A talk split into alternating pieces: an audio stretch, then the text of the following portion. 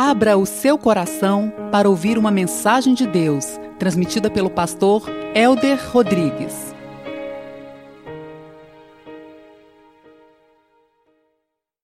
Bendito seja o nome de Deus. Abra a palavra de Deus em Romanos, capítulo 12. Está escrito na palavra do Senhor. Portanto, irmãos, rogo-lhes pelas misericórdias de Deus que se ofereçam em sacrifício vivo santo e agradável a Deus, e este, juntos, é o culto racional de vocês. Não se amolde ao padrão deste mundo, mas transformem-se pela renovação da vossa mente, da sua mente, para que sejam capazes de experimentar e comprovar juntos a boa, a agradável e perfeita vontade de Deus. Pai, nós estamos aqui diante das tuas sagradas escrituras. E queremos pedir, Pai, que o Senhor se revele e se manifeste de uma maneira esplendorosa. Continue falando conosco. E sabemos, Pai, que é pela tua palavra que somos libertos, que é pela tua palavra que somos curados, é pela tua palavra que somos salvos. Então, Deus, nós queremos lançar rede conforme esta verdade em Cristo Jesus. A igreja diz: glória a Deus. Esse texto, meu querido, é um texto emblemático, profundo, transformador nas nossas vidas. O apóstolo Paulo, em 11 capítulos, possivelmente a epístola mais profunda da Bíblia, Romanos, o capítulo 1 ao capítulo 11, o apóstolo Paulo vai falar acerca da justificação pela fé, segundo a graça de Deus, a eleição, a salvação, a predestinação. Deus vai falar então, meus queridos, de conceitos teológicos profundos e de como nós que éramos videiras, que fora da videira verdadeira fomos enxertados, porque nós não éramos povo de Deus, nós não éramos Israel de Deus, mas segundo a graça de Deus e benevolência do Senhor, o Senhor nos enxertou na videira verdadeira e nós somos agora um novo ramo, que temos uma nova ceifa, que é a glória de Deus, a presença do Senhor e Deus, então, na sua infinita bondade e misericórdia, chamou você, a mim, a todos os filhos de Deus, a todos os eleitos, a todos que creram, a saber, quem confessa reconhece que Jesus Cristo é o seu Senhor. Estes nasceram de novo e esses têm agora um sentido e um significado diferente na sua vida. Então, diante disso e de todas estas verdades, o apóstolo Paulo termina o seu tratado teológico no Romanos, no capítulo 11, no verso 33, dizendo: Ó oh, profundidade da riqueza e da sabedoria, do conhecimento de Deus, quão sondáveis são os seus juízos e quão inescrutáveis são os seus caminhos. Quem conheceu a mente do Senhor? Ou quem foi o seu conselheiro? Quem primeiro lhe deu? Para que ele o recompensasse, pois dele, por ele, para ele são todas as coisas, a ele sejam a glória para todo o sempre. O apóstolo Paulo então faz agora um hino de adoração, de louvor, um hino de gratidão, de glória, de exaltação ao nome de Deus, ao ser de Deus, pelos seus decretos, pelas suas vontades e pelo juízo santo do próprio Deus sobre a humanidade, sobre as nossas próprias vidas. E agora, a partir do capítulo 12, o apóstolo Paulo, até o último capítulo de Romanos, ele vai falar de o aspecto prático de todo o embasamento e todo o arcabouço teológico que ele trouxe. E ele começa então rogando a você e a mim que possa aplicar tantas verdades profundas deste evangelho que recebemos de graça e pela graça do Senhor. E ele então vai dizer, meus amados, que ele roga pelas misericórdias do Senhor pela bondade, pelas maravilhas, pelo amor que Deus tem a você e a mim, pelo aquilo que Ele fez na cruz do Calvário, pelo chamamento que Ele tem nas nossas vidas. Ele diz: Eu rogo a cada um de vocês, na dimensão da misericórdia de Deus. Diga comigo, que nós, que eu, apresente sacrifícios dignos ao Senhor. Você é uma pessoa que se sacrifica por Deus? Você é uma pessoa que está disposto ou disposta a renunciar o seu eu? Como é a sua vida? Como é o seu dia a dia? Ou será que você só segue a Cristo quando lhe apraz? Será que você só entoa adoração a Deus quando as coisas estão boas? Você só vem à casa de Deus quando, ah, puxa, hoje não tenho o que fazer, eu vi lá a manchete do Fantástico, não é bom hoje Fantástico não, eu vou para Manancial. Quantos de nós verdadeiramente colocamos o Senhor, o Rei de toda a glória, na primazia da nossa existência e da nossa vida? Esse texto, então, ele começa dizendo: rogo pelas misericórdias de Deus que cada um de nós apresentemos sacrifício vivo a Deus. E quando ele coloca esse termo sacrifício vivo, o judeu, de uma maneira muito fácil, ele compreende a terminologia que Paulo está trazendo, porque o judeu, até a vinda de Cristo, eles ofereciam, segundo os sacerdotes, eles ofereciam, meus queridos, sacrifícios a Deus de manhã e à tarde, todos os dias. Eles faziam sacrifícios de manhã e à tarde, porque eram animais mortos, imolados pelos pecados daqueles pecadores.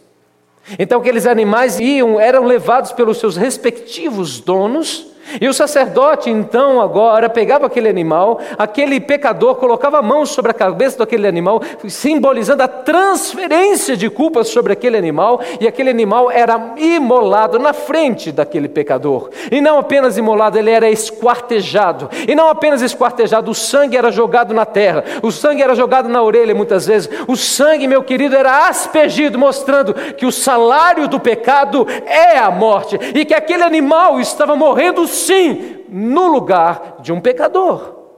Então, quando o apóstolo Paulo diz: Eu rogo pelas misericórdias de Deus que vocês possam apresentar sacrifícios vivos, o judeu cristão, ele entende de uma maneira muito perfeita o que isso significa. Mas a luz do Novo Testamento e após a vinda de Cristo, não são animais e não são sangue de bodes ou de touro que nós temos que agora sacrificar, mas o que nós temos que sacrificar é aquilo de muito mais precioso do que um animal, por mais caro que ele seja, é a nossa própria vida. Mas não precisamos aspergir nenhum tipo de sangue, nós precisamos colocar o nosso coração quebrantado, contrito, dizendo: Eu estou, Senhor, à Sua disposição. O apóstolo Paulo, então, ele começa e ele traz três qualidades três características, três adjetivos desse sacrifício que nós precisamos apresentar. Primeiro, é um sacrifício vivo. É um sacrifício real, é um sacrifício significativo, é um sacrifício que realmente nos custe alguma coisa. Certa ocasião, Deus manifesta o seu juízo, a sua ira por conta de um pecado de Davi. Satanás ensoberbeceu o coração de Davi e ele vai fazer a contagem do seu exército. E qual o problema tem nisso, pastor, um rei querer saber qual o tamanho do seu exército? O problema é que Davi queria ver a sua força bélica em detrimento de que a força de Davi estava no braço forte do Senhor, o rei de toda a glória, o Senhor dos exércitos. E diz então a palavra de Deus que Deus traz o juízo sobre a nação de Israel. E Davi, diante disso, ele se compadece, ele se arrepende, ele se humilha diante da presença de Deus.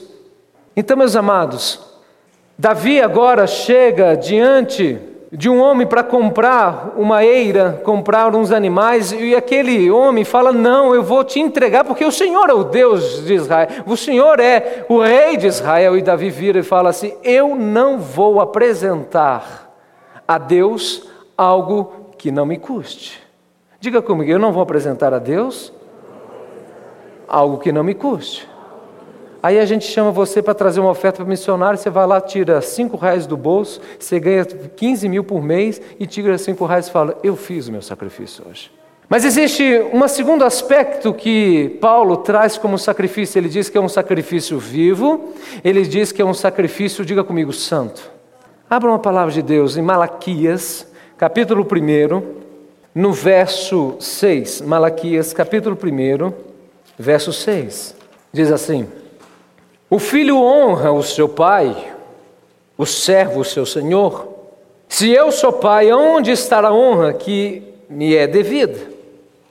Se eu sou o Senhor, aonde está o temor que me devem? Pergunta o Senhor dos Exércitos a vocês, sacerdotes. São vocês que desprezam o meu nome? Mas vocês perguntam: de que maneira temos desprezado o teu nome? Trazendo comida impura a meu altar. E mesmo assim ainda me pergunto: de que maneira te desonramos? Ao dizerem que a mesa do Senhor é desprezível. Na hora de trazerem animais cegos para sacrificar, vocês não veem mal algum. Na hora de trazerem animais aleijados e doentes como oferta, também não veem mal algum. Tentem oferecê-los de presente ao governador. Será que ele se agradará de vocês? Será que os atenderá? Pergunta o Senhor dos Exércitos. Versículo 9: E agora, sacerdotes, tente apaziguar Deus para que tenham compaixão de nós. Será que com este tipo de oferta ele os o atenderá? Pergunta o Senhor dos Exércitos. Ah, se um de vocês fechasse as portas do templo, assim ao menos não acenderiam o fogo do meu altar inutilmente. Não tenho prazer em vocês, diz o Senhor dos Exércitos. Eu não aceitarei as suas ofertas, pois o do Oriente ao Ocidente, grande é o meu nome. Entre as nações, em toda parte, incenso é queimado e ofertas puras são trazidas ao meu nome, porque grande é o meu nome. Entre as nações, diz o Senhor dos exércitos. Mas vocês o profanam, dizerem que a mesa do Senhor é imunda e que a sua comida é desprezível, e ainda dizem que canseira e riem dela como desprezo, diz o Senhor dos exércitos. Quando vocês trazem animais roubados, aleijados e doentes e os oferecem em sacrifício, deveria eu aceitá-los de suas mãos? Pergunta o Senhor. Maldito seja o enganador que tem no rebanho um macho sem defeito e promete oferecê-lo e depois sacrifica para mim um animal defeituoso, diz o Senhor dos Exércitos, pois eu sou grande rei e o meu nome é temido entre as nações. Meu Deus. Eu escuto um texto desse, meu amado, e tremo diante da palavra de Deus, porque esse é um texto atual, porque é a palavra do Senhor. E esse texto está dizendo que homens e mulheres estão dispostos, em primeiro momento, a dar um animal puro, perfeito, macho porque esta era a exigência da lei do Antigo Testamento, a Deus, como honra a Deus, mas chega no, no, momento, talvez façam contas, talvez olhe o seu bolso, talvez olhe aquele animal aleijado, dizendo: Esse animal já está perdido, já está para ser morto mesmo, eu vou apresentar a Deus. E honestamente, meus queridos, a igreja do Senhor não poucas vezes faz isso com o Senhor. Não poucas vezes nós deixamos o nosso tempo, a primazia do nosso tempo, e colocamos em segundo ou terceiro plano o Senhor. Quantos de nós não estamos dispostos a abrir mão da televisão, abrir mão de um jornal e de tantas coisas, de um futebol, para estar na casa de Deus? Eu fico pasmo quando escuto alguém falando: Ah, fulano de tal não veio à igreja porque veio jogar bola. Domingo é o dia do Senhor. Domingo é o dia do Senhor, é santo, consagrado para o Senhor. As pessoas falam, puxa, é o seguinte, na minha casa eu vou almoçar, mas eu almoço muito tarde. Se der tempo, eu vou na casa de Deus. Se não der, Deus entende. Aí o cara dobra o joelho e fala, oh Deus, não deu tempo, tu sabe. Aí vai lá, liga o João Fantástico. Vê lá o teste de fidelidade. Nem sei o nome do que ele misericórdia. Deus só merece aquilo que é de melhor nas nossas vidas.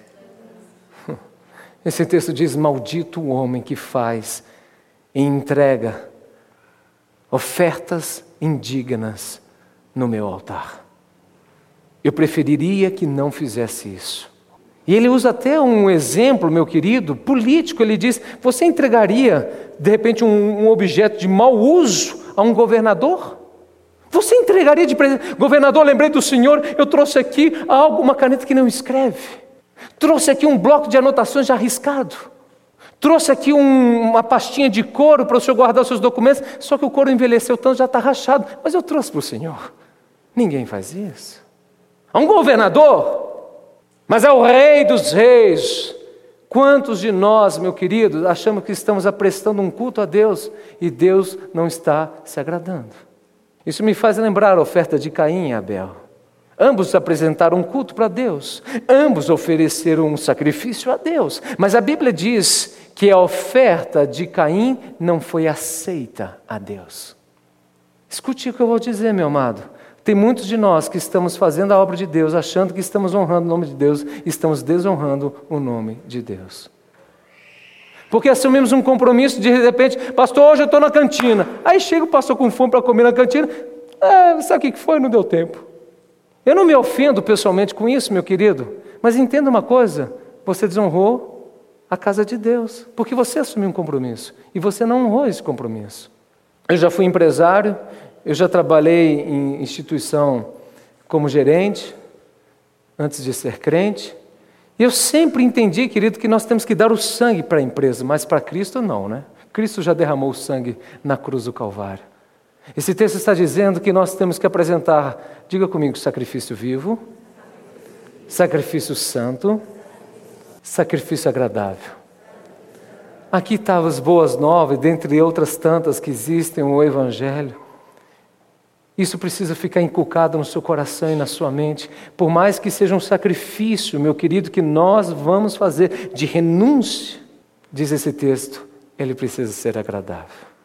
Ele não é um sacrifício penoso pela pena em si, ou pela dor, ou por ter aberto mão de coisas, do descanso, do lazer e de outras coisas que você gostaria, mas em última instância, isso é muito bom. É por isso, N. Carol, que missionários a 50 graus sendo torturados não, não rejeitam o nome de Cristo, porque eles estão fazendo um sacrifício agradável a Deus. Ah, duvido, pastor, é porque você não faz a obra de Deus. Pois que o que os fazem de coração sincero sabe do que eu estou dizendo. Eu estou dizendo o que a palavra de Deus diz, eu estou dizendo o que eu vivo, porque existem muitos sacrifícios, mas eu digo a você: é bom demais se sacrificar por nome do Senhor Jesus. Aleluia. Como é maravilhoso nós lutarmos, nós nos esmerarmos para engrandecer o nome do nosso Senhor. A Ele toda a honra e toda a glória sejam dadas. Mas quando você fizer as coisas em nome de Deus, faça com excelência, com esmero, porque Deus merece o nosso melhor, a despeito de nós sermos falhos e pecadores.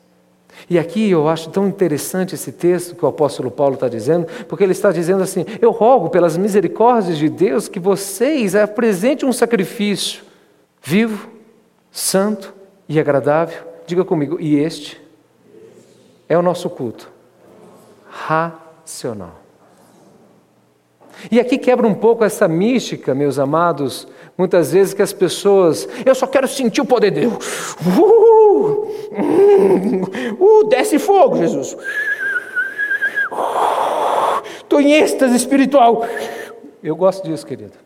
Mas esse texto está dizendo muito além disso, esse texto está dizendo, meus amados, entenda isso, que sacrifício é ato de adoração ao Senhor. E aqui, meu querido, eu poderia não apenas trazer no sentido de nós estarmos aqui hoje no culto às 19, 20 horas, mas entender, meu amado, que tudo que nós fazemos, que obedecemos e honramos a Deus, é um ato de louvor ao nome de Deus. Então você que é jovem e que você está honrando o seu pai e sua mãe, obedecendo o seu pai e sua mãe, esse é um tipo de culto que você está apresentando a Deus. Quando nós estamos visitando, meu querido, um enfermo, um doente, um órfão, um necessitado, nós estamos fazendo ao Senhor Jesus. Então isso é um culto oferecido ao Senhor. Quando uma mulher está sendo submissa ao seu marido, ela está fazendo um culto a Deus, ainda que ela não esteja, meus amados, entenda isso, falando, oh Deus, grande é o teu nome, mas o ato de obedecer a palavra de Deus, isso já é culto ao Senhor. Então não quebre esse paradigma equivocado, que me parece que vem da Igreja Católica, de separar o santo do profano, no sentido assim: aqui é santo, aqui é culto, chego no meu trabalho, vale tudo. Não existe isso. O cristão, ele é cristão na igreja, ele é cristão no trabalho, ele é cristão em casa, ele é cristão no vizinho, ele é cristão no relacionamento, em todas as áreas.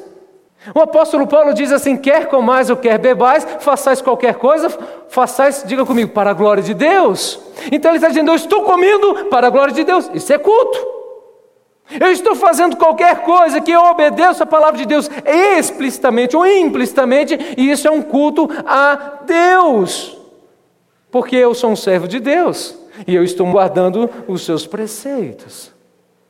Grande e santo seja o nome de Deus, meus amados, mas isso é tão profundo que você e eu não vamos conseguir chegar nesta dimensão de apresentarmos um sacrifício ao Senhor, se não necessariamente nós vivemos o segundo versículo deste capítulo que diz: Não se conforme com o presente século, não se amoldem com o presente século. Ninguém, meus amados, faz sacrifícios reais, verdadeiros e significativos a Deus com essência de coração, na motivação certa e pelos princípios verdadeiros, se não amoldar aos valores de Deus. E o texto no grego aqui, que é amoldar, a ideia é tomar forma de um outro tipo de objeto por uma força explícita, uma força externa que faz com que a, aquela, aquela substância ou aquele objeto tome uma nova característica, uma nova forma. Mas não é apenas uma nova forma geográfica, é uma nova forma com características e caráter diferente. O que o apóstolo Paulo está dizendo é que o cristão ele não pode ser contaminado com a cultura do presente século, seja isso há dois mil anos, ou hoje, ou há mil anos para frente, se Cristo não voltar, que eu acho que não é o caso, porque sempre será uma cultura anticristã, porque sempre será uma cultura antibíblica, porque sempre será uma cultura do eu em detrimento do reino de Deus. Ninguém faz sacrifícios se não viver esta dimensão de não ser conformar com o presente século. Todo mundo faz. Diga como você mesmo, mas eu não faço. Tudo me é lícito, tudo me convém, mas o apóstolo Paulo diz: Eu não deixarei que nada me domine, eu não deixarei que nada destas coisas entre no meu coração. Pastor, mas todo mundo faz sexo, isso é normal. Antes do casamento, eu tenho que fazer um test drive. Aliás, pastor, se eu não segurar o rapaz na cama, quem segura? Se você segurar o rapaz numa cama, meu querido, você pode ter certeza que vai ter uma moça mais bonita e que vai seduzir o coração deste rapaz. Casamento não é selado na cama. Casamento é uma proposta que nasce do coração de Deus, aonde a palavra do Senhor diz: deixará pai e mãe e se tornará uma só carne. E então existe um elo de amor, de entrelaçamento, de fidelidade, de comunhão. Então um casal vem à casa de Deus, na presença das testemunhas, e promete diante de Deus, solenemente, diante das testemunhas: eu serei fiel a ti, diante da vida, da morte, da alegria, da tristeza, em todo e qualquer momento. Então agora, meu querido, o Senhor sela este casamento com a sua glória e a sua presença, e este casal vai ter uma relação que vai ser um complemento de uma intimidade que já existe, fruto de um amor. Mas, pastor, ninguém faz isso hoje em dia? Realmente, ninguém faz porque não tem a mente de Cristo. Ninguém faz porque tem a mente moldada segundo os paradigmas do mundo. Uma das indústrias mais poderosas do presente século chama-se entretenimento. Hollywood que se diga. Aqui temos um cineasta. Meu amado, eu 99% dos filmes, vamos falar 100% que tem filme cristão. Mas 99% dos filmes é a, a, toda comédia romântica, como que é, gente? Toda comédia romântica nada mais é, meus amados, que aquele negocinho, aquele beijo-beijo, não sei o quê. Na primeira noite, ou talvez na segunda, o cara já deita na cama lá com a menina. Esse é o presente século. E aí eles brigam, ficam tristes, o cara começa a tomar cerveja, a menina acha graça e trabalha, digita no computador e tudo está triste, tudo está triste, tudo está triste, tudo está triste. Aí eles resolvem voltar e beijam o final do filme e a gente fala, que bonito. Aí você quer fazer isso no seu relacionamento. Aí o rapaz termina o namoro com a moça, vice-versa. Aí no mundo, como que é? Se esquece uma paixão com outra paixão e fica uma mistura e não sabe por quê. A pessoa se sente um trapo depois. Ninguém faz sacrifícios no reino de Deus verdadeiros e genuínos se não não conformar com o presente século. Mas para a gente não se conformar com o presente século, precisa uma terceira verdade, e esse texto diz. Diga comigo, renovar a nossa mente.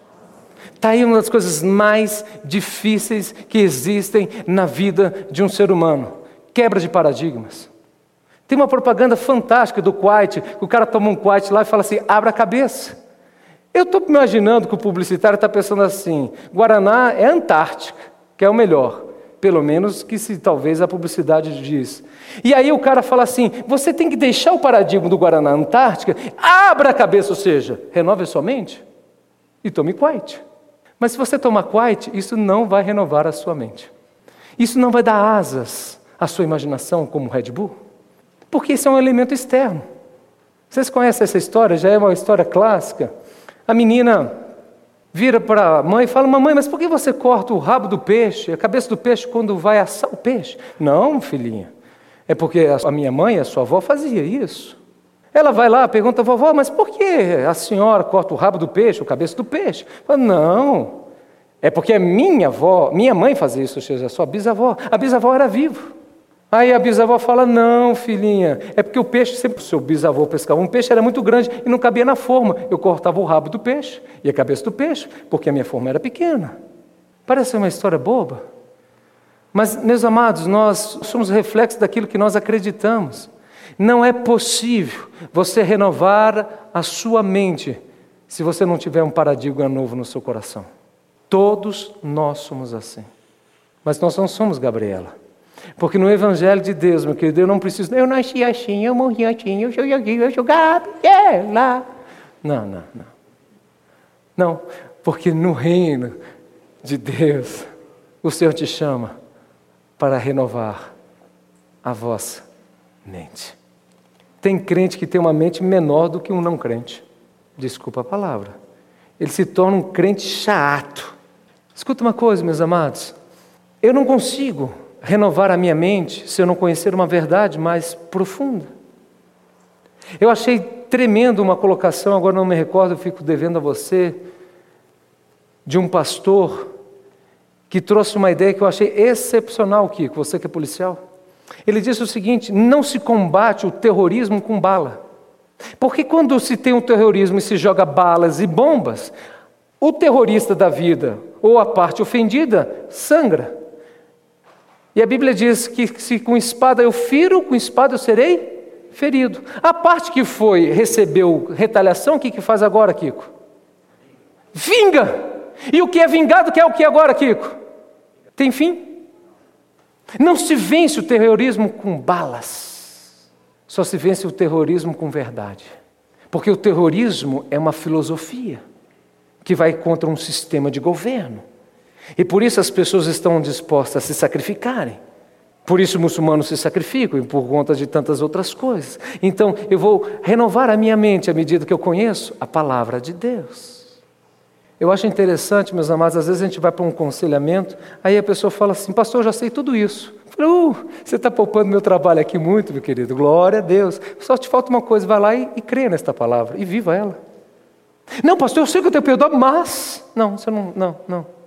Ei, a gente renova a nossa mente conhecendo a palavra de Deus, mas tão importante é acreditando na palavra de Deus. E tão importante quanto acreditar é obedecer a palavra de Deus. Por isso o apóstolo Tiago ele diz: "Não engane a vós mesmos, sendo ouvintes praticantes, ouvintes negligentes da palavra de Deus."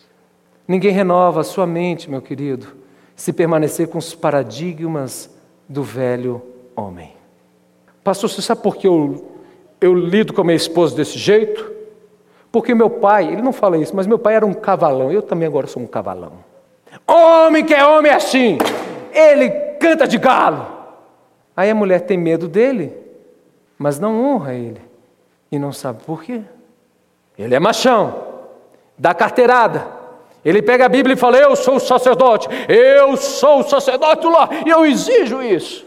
Só que ele esquece que no mesmo texto onde fala que o homem é o cabeça, um homem precisa amar a mulher como Cristo amou a igreja. Isso ele omite. E ele vive desta forma, porque ele não renova sua mente, segundo a verdade de Deus. Meus amados, os exemplos que nós poderíamos trazer aqui, que você está pensando, são infinitos. Mas Santo seja o nome de Deus, nós precisamos então conhecer a palavra, eu preciso crer na palavra, eu preciso obedecer a palavra e eu preciso sacrificar os meus, o meu eu. Não existe, meu amado, renovação de mente sem sacrifício. Não existe aprendizado sem, meu querido, um labor. Todo e qualquer aprendizado existe um labor. Ou não, gente? Seu filho, você corre com o menino às 5 horas da manhã para ir para o colégio, ele fica 5, 6 horas no colégio, de segunda a sexta, faz dever de casa, faz exercício. Isso é para quê? Para que as verdades científicas ele possa assimilar, entender, compreender. E a gente acha que o renovar a mente é simples. A quebra de paradigma é uma das coisas mais difíceis que existem na nossa vida. Tem pessoas que se sentem fracassadas. Tem crentes que se julgam fracassados e ele não prospera, ele não cresce e não sabe por quê e fica repreendendo o diabo a vida inteira.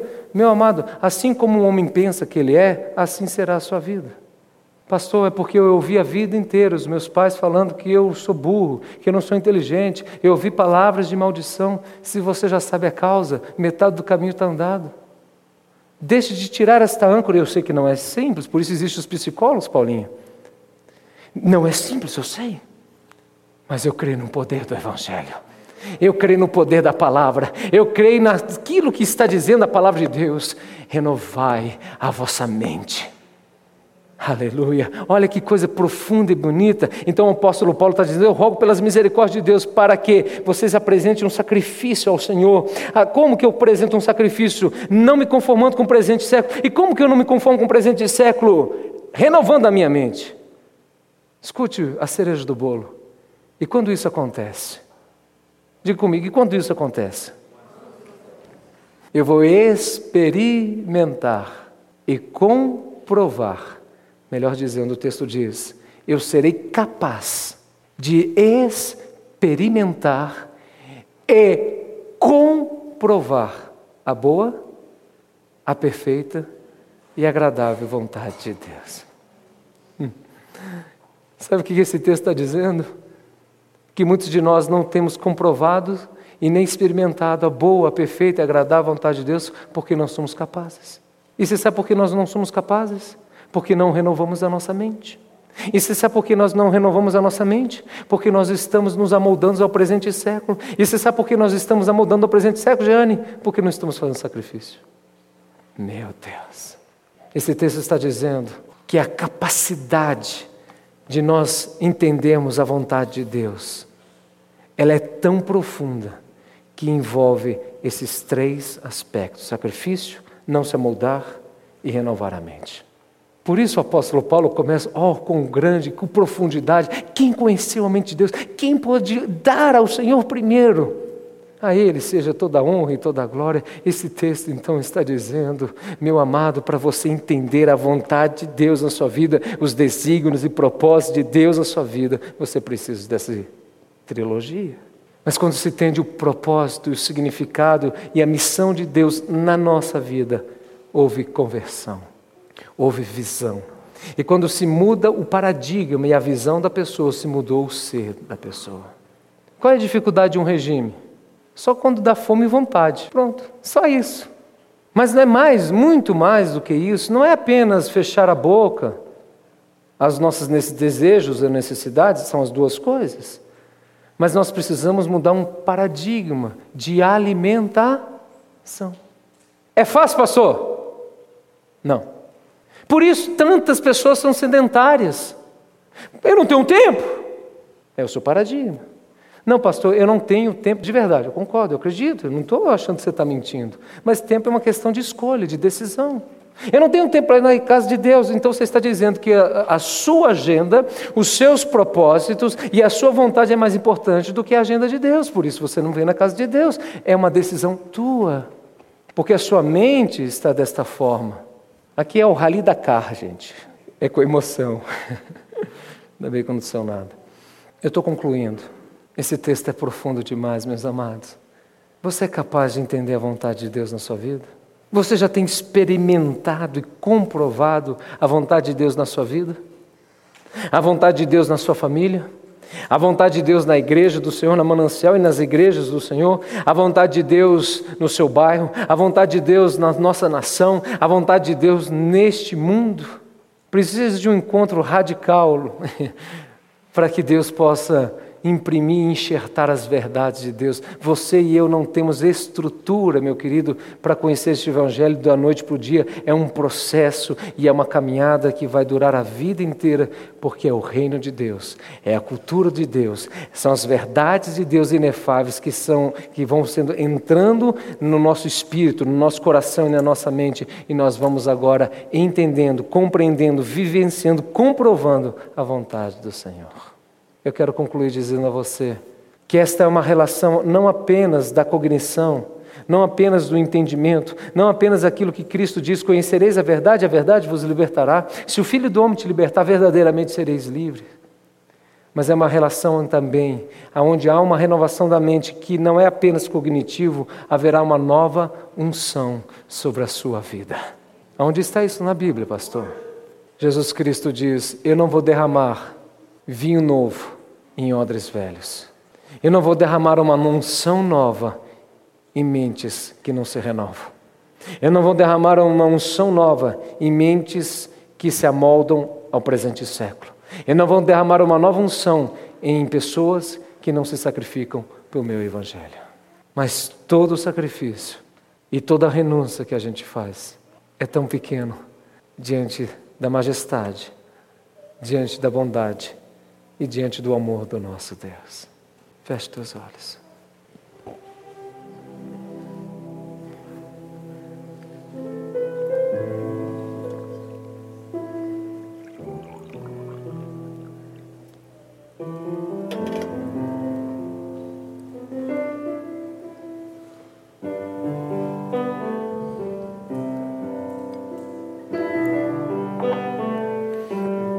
Por nós mesmos, Deus, nós não temos capacidade de renovar a nossa mente.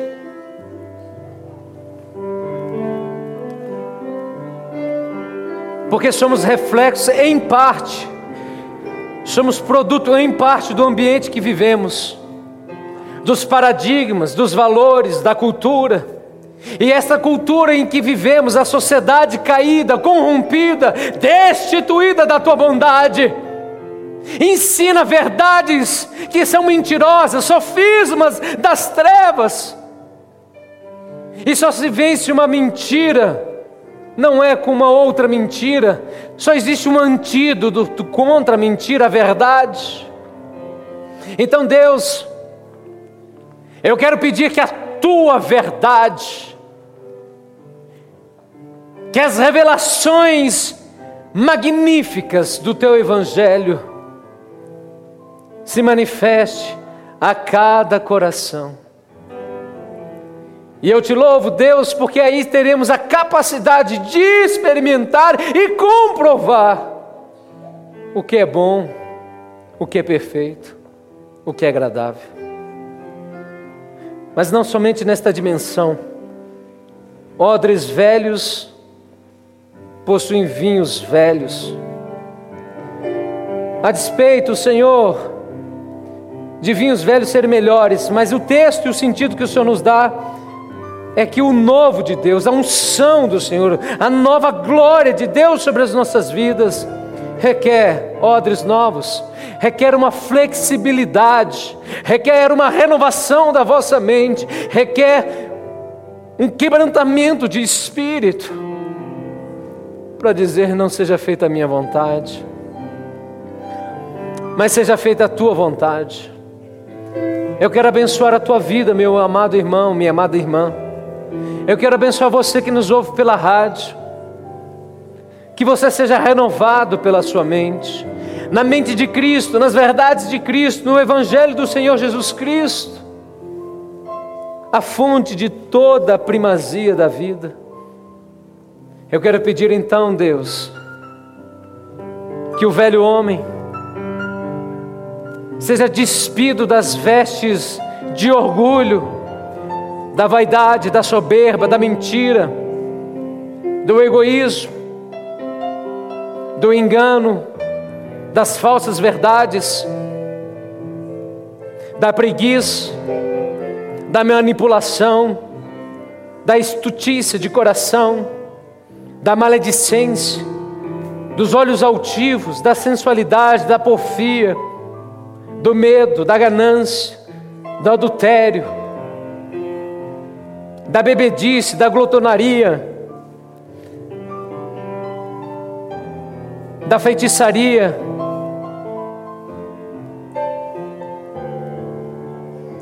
Quebre essas estruturas, Deus, para que o amor, a paz, a alegria, a longanimidade, o domínio próprio, a mansidão, a fidelidade, a temperança possam nos amoldar segundo este caráter. Nós queremos renovar a nossa mente. E eu quero abençoar a sua vida que você seja inundado, que você seja impactado com esta verdade de Cristo, do Evangelho. E aonde houver o sacrifício, aonde houver o não conformismo com as coisas do mundo, mas a conformidade da renovação da mente em Cristo pela palavra e da unção do Espírito, então comprovaremos e experimentaremos a boa, a perfeita e agradável vontade de Deus. Eu te abençoo, meu amado. Posso ouvir um glória a Deus aí, igreja? Amém, Senhor e que a graça do nosso Senhor Jesus Cristo, o amor de Deus Pai, o Todo-Poderoso, e as eternas consolações do Espírito e a renovação que há em nossos corações pelo Teu Espírito seja abundante sobre cada um de nós e sobre todo o povo de Deus para todos sempre. Você ouviu uma mensagem do pastor Helder Rodrigues, apresentador do programa de rádio Caminho Santo, em mais de 250 emissoras em todo o Brasil. Ouça também o Culto Brasil, transmitido ao vivo da Igreja Presbiteriana Manancial em Brasília. Acesse www.pregaçõesevangélicas.com.br e seja abençoado a qualquer hora.